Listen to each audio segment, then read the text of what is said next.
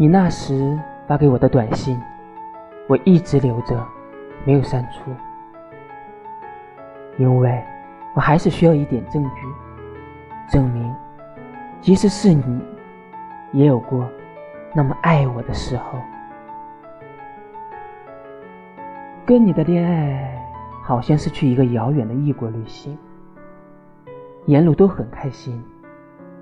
就算心里知道，绝对没有机会在那里定居。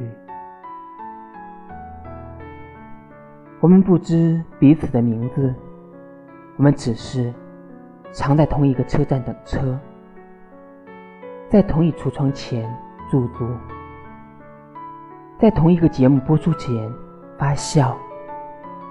同一个月亮下失明。